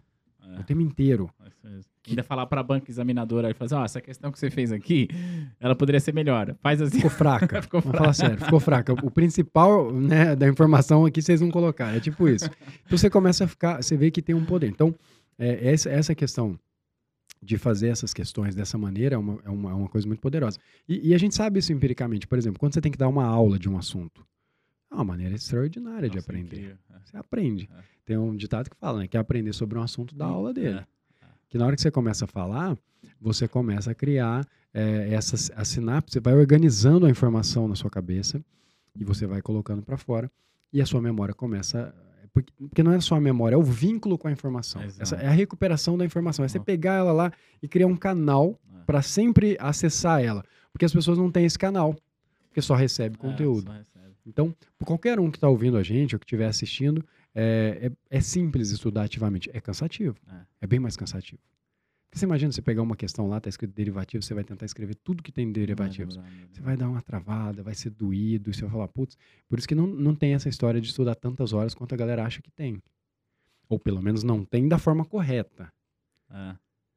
Tá, como mero estele- eh, espectador assistindo padrão Netflix ali, né? Você senta ali Isso e vai é assistindo, estudar, você né? consegue passar o dia todo e vai que É. vai. Maratonar as aulas. Maratonar, você É. acaba rapidão. Ainda mais se for uma aula dinâmica que o professor, Professor acaba deixando. né? Você fala, pô, que legal, mas isso não é estudar, né? Não é. Então, assim, você tem que ter uma sessão de estudo, ela tem que ser sozinho.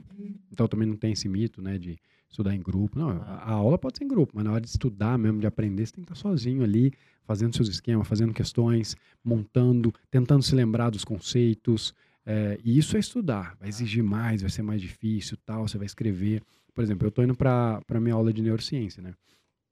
Que é na Unifesp aqui, lá em Santos. E, e eu tenho um caderno. E muita gente deve pensar, pô, o caderno do Matheus deve ser a coisa, né? Primeiro que eu já tenho a letra horrorosa.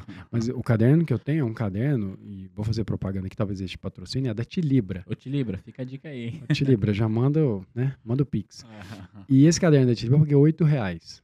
É um caderninho capa dura, é sem a pauta, porque aí real, sem- o fato dele não ter as linhas, né? aham. Ele tem uma questão realmente que ajuda, né? Na, na parte visual e tal. É melhor a pauta, ela embaralha. Te Por isso que eu falei, é a questão da, da parte visual. Então, o meu caderninho tá ali. Depois eu posso até pegar um caderno, velho. Que Ah. eu escrevi uns conceitos. Eu, eu assisto aula, como todo mundo, assim como leio também. Eu Aham. tento explorar mais o assunto, né? Principalmente os que tem mais relevância no meu. no meu mas é basicamente um caderno que. eu- olha, olha como eu faço. Eu tenho dois cadernos, na verdade. Eu tenho um, que é o que eu uso na aula. E olha como eu faço. Eu vou explicar um- uma parada bem interessante, que são três, três momentos. E, e a pessoa pode seguir ou não, mas alguma coisa ela acaba conseguindo. Eu tenho dois cadernos. Um é o definitivo, que é o caderno que vai ser depois o meu guia depois para revisar. Mas eu tenho um que é o que eu fico durante a aula. Anotando Eu anoto algum conceito, um ali. insight, alguma coisa que eu Tá. entendi, ó, quero pesquisar sobre isso, até para deixar a mente mais focada na aula, tá? É, o meu objetivo é tipo anotar para deixar a mente focada na aula, beleza? E aí eu anoto algumas coisas. Quando eu vou fazer uma a primeira recuperação dessa informação, eu pego uma folha desse mesmo caderno, aí é um caderno grosso assim de 10 matérias. Eu pego numa outra matéria e eu começo a tentar me lembrar tudo que eu vi na aula. O que esse cara ensinou? Ah, tal, tal. Ah, como é que chamava o autor? Ah, o cara chamava tal, tal, o nome do cara. Pra lembrar o autor. Cara, eu nunca lembrei o nome de um autor na escola. Hoje eu tenho um monte que É. eu lembro Ah. por, por conta disso. Aí eu escrevo lá o nome do autor. Escrevi o nome do autor, escrevi os conceitos e tal. Então, esse teve a primeira da aula, teve essa segunda. Beleza. Essa segunda eu vou ali e aí eu torci o pano. Tentando, tentando lembrar, algumas coisas faltam, eu volto, falo, ah, tinha isso aqui que eu não coloquei, beleza. Depois disso, eu vou fazer mais uma, que aí é nesse caderno definitivo, que é a hora que eu faço o meu resumo mesmo, que vai ser o que vai ficar ali para quando eu for revisar, e aí eu já complemento. E aí tem um ponto importante: você não faz um resumo na primeira vez que você está vendo o conteúdo. Tá desorganizado na sua Ah. cabeça. Como é que você quer já, Ah, já quer resumir uma parada que você nem entendeu? tá chegando agora? Vai devagar aí. É, tipo, acabei de ver o assunto aqui, eu vou fazer um resumo top. Não vai, você não entende o assunto. Calma. E aí depois você vai fazer esse resumo é, quando essa informação já tiver um pouco mais consolidada e tal. Então eu uso esses três, essas três etapas e depois faço algumas revisões desse caderno. E aí, cara, memorizo. É bizarro a quantidade de informação que você consegue memorizar desse jeito. É bizarro. Muito, muito legal. E, assim, eu tô gostando muito de ouvir o que você tá falando. E agora eu tenho. Eu vou me permitir fazer um jabá aqui, tá? Pois não. A gente usa aqui no nosso eh, processo de aulas, eu uso um método que eu nem sei se, se, se alguém já falou isso do jeito que eu falo, mas provavelmente já falou de outras formas. Que eu chamo esse método de DRE. O que, que é DRE? Toda aula tem que ter definição, relevância, ou seja, por que, que aquela parada existe, como que é, e exemplos aplicados no dia a dia. Top. E aí, eu tô dando esse, fazendo esse jabá, porque para quem estuda com a gente já viu a gente falando isso. A gente tem um, um material lá que eu chamo de áudio pré-prova. E aí só, só recebe isso quando o cara fala para mim que dia que vai ser a prova dele, porque aí eu mando para ele dias antes da prova. E nesse áudio pré-prova, eu ensino ele a fazer uma técnica de revisão. Que eu tô, obviamente eu tô fazendo jabá. Quem estuda com a gente já viu, mas como que é essa técnica de revisão? Eu chamo de revisão de memória. Que, que é revisão de memória? Amigão, você vai abrir a plataforma, você vai ver o nome da aula, mas você não vai assistir. Você vai ver o nome da aula. Ah, ele falou Banco Central, então vou escrever tudo que eu lembro sobre Banco Central. E aí, olha só, eu ainda digo o seguinte: lá no dia da tua prova, você tem, dependendo da prova, duas horas ou três, enfim, você vai ter tempo para responder. Então, vai na paz. O que, que você vai fazer? Sentou para fazer a prova, deu, deu start lá, que você tem que dar o start antes de fazer a anotação. Escreve as coisas que vêm à sua mente sobre o assunto antes de abrir as perguntas. Top. E deixa ali, porque você vai consultar. E de um modo geral, a galera dá um feedback muito positivo em relação a isso. Cara, tem muita ciência nisso. É, então, é assim, eu confesso que assim, é, eu não conheço os estudos por trás disso, mas para mim funcionou e funciona para a maior parte dos alunos. Então, o que você está me falando, eu fico muito feliz de saber, porque assim, é, obviamente que eu reconheço que você conhece muito mais desse, desse conceito, cientificamente falando, e o que eu sei é empírico, é um jeito que funciona. Mas quando você traz esse conceito ci- científico para a mesa, é, e eu percebo que meio que Que tá- empiricamente que a gente tá- está fazendo. É muito bom. Aconteceu comigo É, quando eu eu comecei a preciso- fazer. É muito bom. Eu preciso compartilhar isso, né? que- Não, e essa técnica é a técnica da Jerusa. É a técnica Ah. da tia Jerusa. Você vai escrevendo todos os conceitos que você sabe e a memória ela tem essa questão de familiaridade. Quando você começa é, a fazer algum assunto, você começa a escrever alguns conceitos, ela vai recuperando e deixando disponível a, ou, disponíveis as informações que você vai precisar para essa hora da prova. Então isso é muito legal, é um exercício muito interessante, porque às vezes você começa a fazer uma prova e, e você não se lembra. Ah, Eu tava, essa semana eu gravei um podcast com um defensor público e ele treina alunos para fazerem segunda fase, fase oral. Ah, E aí, o que que acontece? Às vezes o examinador, na fase oral, ele faz uma pergunta para você. E é um ambiente tenso, né? O cara Ah. faz uma pergunta aberta lá. Ah, me explica é, a questão de despersonificação, é, do bem de família, né? Tem uma situação do bem de família lá, quando pode é, pegar o bem de família. Enfim, o conceito jurídico também não entendo. E aí ele falou assim, se você não sabe a resposta, o que, que você faz? Você amplia, então você parte num- do- da dignidade da pessoa humana, Ah. que é uma vara bem aberta, bem abstrata, e vem descendo. Sabe o que acontece? Muitas vezes você, se lembra da resposta conforme você vai abrindo. Quando você, tipo assim, não sei exatamente a resposta, mas naquela hora, porque você tem muita, tem a questão emocional, né, que, que cria o sistema límbico, ele está no sistema de defesa, às vezes ele bloqueia você acessar a informação. Mas quando você começa a falar de um assunto mais abrangente, isso vai recuperando a informação. Então, às vezes, chega. Então, quando você faz esse exercício de pegar e já escrever tudo o que você sabe, cara, isso vai, vai buscar muito conceito que não estava disponível ali e vai deixar disponível para o cara responder na prova. Então, legal. isso, isso é um baita de um exercício é, que realmente ajuda a pessoa, acalma ela e ela vai ficar impressionada de quanta informação ela tinha. É que ela já tem disponível para fazer. Aí, cabeção, tá vendo? Quando eu falo as coisas, eu sei do que eu tô falando. É então aí. segue o que o pai tá falando aqui. Faz o que o pai, faz o que o pai tá mandando e esquece que você sabe. É muito massa. Poxa, que legal, muito, muito bom. É, eu tenho mil perguntas para te fazer. A gente tá ali mais de uma hora conversando, e o papo Massa. tá muito bom. É, seguinte, é, eu tive uma- um insight aqui que eu quero compartilhar e deixar público. é, e aí, dependendo do que você re- responder, eu acho que eu vou dar trabalho pro meu time de desenvolvimento aqui. Eu tive um insight quando você estava dando as suas dicas. que Eu falei, cara, talvez se a gente tivesse isso aqui ia funcionar. E eu quero te perguntar aqui publicamente para quem tá assistindo a gente, vai ser testemunha que dependendo da sua resposta a gente vai avançar. Uma, um- uma rotina muito comum de quem está se preparando para um concurso, para um exame de certificação, é fazer simulados. Perfeito. E na prática, como é que funciona o simulado nosso aqui? É uma questão, múltipla escolha, quatro alternativas, a pessoa tem que escolher uma entre as quatro ali. Pá. Eu sempre falo, olha, se você responde a pergunta justificando ela para você, por que que essa tá certa e todas as demais, por que que elas estão erradas, cara, você dominou o assunto. Total. Não, não importa a tua nota. Ai, quanto que eu tô tirando simulando, no simulado? Não importa. Importa que você responda dessa forma. Mas qual foi o insight que eu tive? E se a gente tivesse dentro da nossa plataforma, eu queria saber o que, que você acha dessa ideia que eu tive agora. Na hora que a pessoa constrói o simulado dela, porque lá ela tem vários recursos para construir, escolher a questão, tivesse, por exemplo, uma opção que o sistema mostrasse para ela só a pergunta, não as alternativas, Muito massa.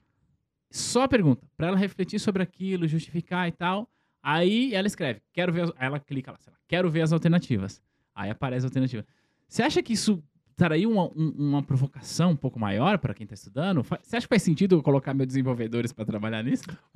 O que, que você pode fazer parecido com isso é, é colocar questões abertas.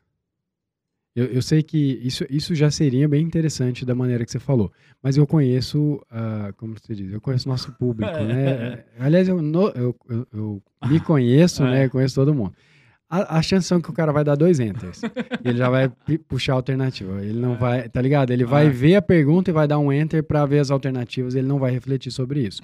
Agora, se você colocar perguntas abertas para que ele responda e depois ele tem um espelho do- da, da resposta, eu acho que, que, que pode ser uma alternativa interessante. Perguntas abertas é um negócio muito, muito legal. É, eu não sei se as pessoas têm noção do quão relevante é você escrever sobre um assunto. O assunto que está pendurado na sua cabeça, quando você escreve, ele se organiza. Ah, Você tem, naturalmente, você consegue organizar ele de uma forma que vai é, fazer mais sentido. Então, por exemplo, eu vou fazer reunião, quem, quem trabalha comigo sabe, eu tenho um pacote de rascunho, assim, de coisa, Ah. que eu tenho que... Cara, depois eu jogo fora, acabou a reunião, eu jogo fora. Mas enquanto eu estou explicando, eu vou, eu vou escrevendo, porque vai organizando aquela informação. Então, eu acho que as questões abertas é, seriam, seria algo bem legal. E, e aí, você fazer o teste se a galera não vai dar dois enters, é, seria muito massa. Mas Ah. eu acho que corre o risco, pensando no usuário, que ele vai dar dois enters ali, tipo, para já... ah, dá logo a alternativa aí. Me dá a alternativa, não quero saber. Eu quero acertar a questão da prova. Não quero. é, não vou virar o né, professor desse assunto. E aí que tá, tem muita gente que ele tá pensando, não, eu quero acertar a questão da prova. É, o que a gente tem aqui, ai, o seu simulado é igual à prova? Não, Óbvio que não. o simulado não é a prova. Não, e a respeito disso, deixa eu soltar uma que eu falo para os meus alunos aqui. E provavelmente você- você já deve ter ouvido muito, né? O cara quer passar na prova, É. ok. Beleza. Mas esse é um objetivo meio merda, no fim das contas. Você fala, não, mas é como merda? É o que eu quero, eu quero Ah. passar na prova. Seu objetivo é aprender. É isso. E, e depois que aprender, você vai passar na prova. É isso. Mas não tem como pular essa etapa do aprender.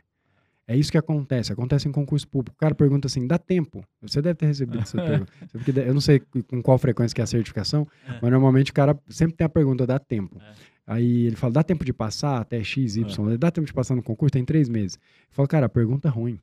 Você tem que perguntar: dá tempo de aprender o conteúdo? Três, seis, nove meses? Porque esse é o lance. É. Uma vez que você aprende o conteúdo, eu preciso te contar. Você vai acertar a questão. Olha que louco. Tem uma né? novidade. pra Novidade, essa aí vai quebrar a sua É. cara. Cara, então assim, a sua preocupação é aprender o conteúdo. É que a maioria das pessoas não pensa dessa maneira. Mas quando você começar a entender que, cara, se eu souber isso aqui, eu tenho condição de acertar, a sua, a sua preocupação se volta muito mais para aprender, entender o que está rolando ali. Porque hum, eh, tem um estudo, talvez você já deve ter ouvido falar, de engenharia reversa, que é tipo, só vou estudar É. o que cai. Ah, É muito perigoso, cara. Você tem que estudar o que cai? Tem. Beleza, você precisa ter algum norte para saber para que caminho tá indo. Mas se você só estudar dessa maneira, se o cara mudar um pouco o perfil de cobrança, ah, acontece. Em concurso público, de uma prova para outra, tem mesma banca, mesmo órgão, cara, varia. é. o cara pega outros assuntos, assunto que ele nunca pegou. E aí você vai fazer o que na hora? Você vai. Né, não tem o que fazer. É. Então, a- aprende o assunto, não vira, é, tipo, apostador, né? Tipo, ah, eu vou fazer um. é, eu vou ver qual que. Vai que eu dou uma sorte. É. assim. Não, cara, estuda o assunto, tem um pouco mais de responsabilidade, joga um jogo de médio e longo prazo, inclusive pelo seguinte: eu tô imaginando no seu caso a certificação. Você vai ser um cara que vai operar melhor depois. você vai ser um, um profissional melhor. Cara, você vai lidar com o dinheiro do teu cliente, malandro. Pensa nisso. Porra. E Entendeu? aí você vai pendurar um negócio que Ah. só deu certo. É. Ou sei lá se tem como manipular isso, o cara consegue fazer. Não, Tem. tem gente, porque assim, é, o, o- no nosso caso, os simulados, eles são aderentes à prova. Bem claro, aderentes. Bem todo. É, mas assim, não é o simulado, não é a prova. Mas tem gente que, o cara, ele... Olha o que acontece na nossa indústria aqui. É, O cara compra um curso da T2, ou às vezes não compra, enfim, mas... Ah, acessa o material de estudo. Aí, ele fala assim, quer saber? Deixa eu ver o que que o outro professor tá falando. Aí, com o outro professor, com outro. Aí, quando ele vai ver, ele tá estudando por cinco, seis Nossa. fontes diferentes, e ele se confunde tudo, e aí ele acaba pegando, às vezes, simulados, e junto e fala, pô, decorei o simulado aqui, passei. E acontece. Claro. Só que eu falo, meu amigo, essa é a pior coisa que você faz pela tua carreira. Total. É, E eu não tô falando isso porque eu quero, que eu quero que o cara estude só comigo. Não, não é isso. Eu quero que o cara escolha, escolha um método de estudo e siga a porra do método. É. Seja o meu ou de outro professor, Sem porque problema. senão você vai se confundir, entendeu? É. E porque a verdade é essa, as pessoas criam uma ansiedade pela aprovação Sim. e não é, se preocupam com o processo de aprendizado. Cara, e, e aí isso é muito interessante. É óbvio que você tem um objetivo, você quer É. passar rápido, isso aí todo mundo É. tem, todo mundo quer ter resultado. Mas uma das coisas que mais fizeram diferença na minha vida hoje, e hoje como empreendedor, é, é entender e jogar o jogo do longo prazo. É isso, cara. Então, assim, no curto prazo você pode ser aprovado, mas no longo prazo você é um profissional medíocre. E É. profissional medíocre perde o emprego, velho. profissional que perde o emprego e não se recoloca, que aí E volta não começa. volta lá. É Então, isso mesmo. tenha isso em mente é, para entender que, cara, é, se eu aprender isso aqui, eu vou passar na prova. Se eu aprender e passar na prova, eu vou ser um bom profissional. Ah. E se eu continuar me desenvolvendo, cara, o céu é o limite. Ah. Não tem jeito de você segurar uma pessoa disciplinada e que faz a parte dela. Não tem como, cara. Eu já, eu, eu já quebrei muita cabeça, porque, claro, o concurso público é uma disputa pesada. Bem mais pesado. Você tem, assim, certificação. 0,05 vai passar. É, é menos de 1% que vai passar. É, é pesado.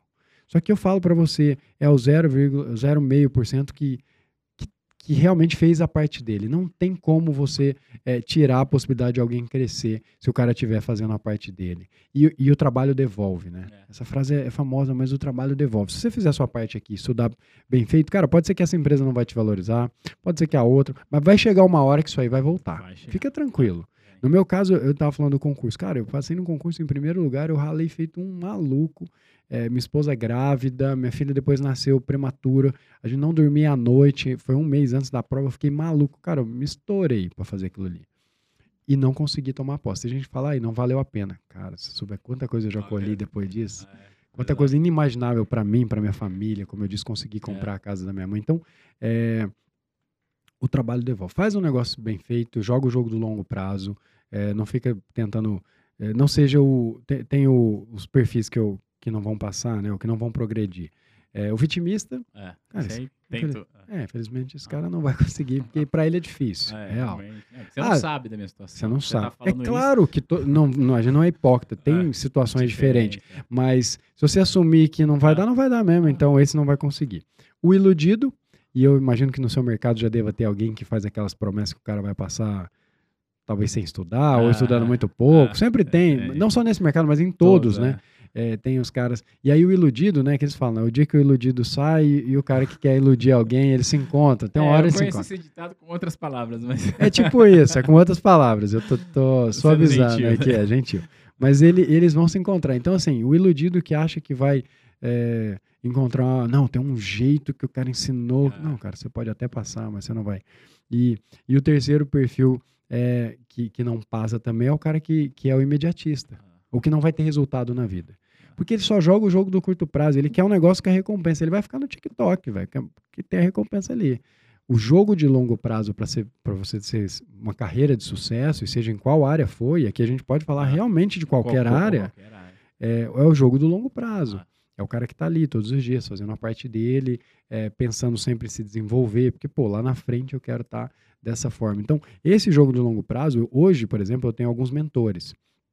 Para escolher um mentor é, é algo bem é, específico. Por exemplo, tenho, ele tem que passar por três filtros para o cara ser um mentor meu. Primeiro, tem que bater os valores. Isso é importantíssimo. É, porque, tipo, se o cara. Ah. Pô, o cara.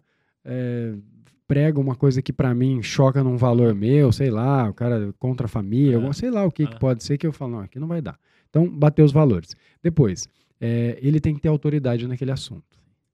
Eu, eu, tinha, esses dias eu vi um vídeo do Gustavo Lima uhum. e ele tava com o Bruno Marrone numa uhum. live, quando ele separou da, da uhum. namorada lá, né?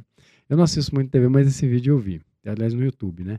E, e aí ele tava ali diante de um cara que tá casado há não sei quantos anos, que era o Bruno, e o Marrone que está no sexto ou sétimo casamento.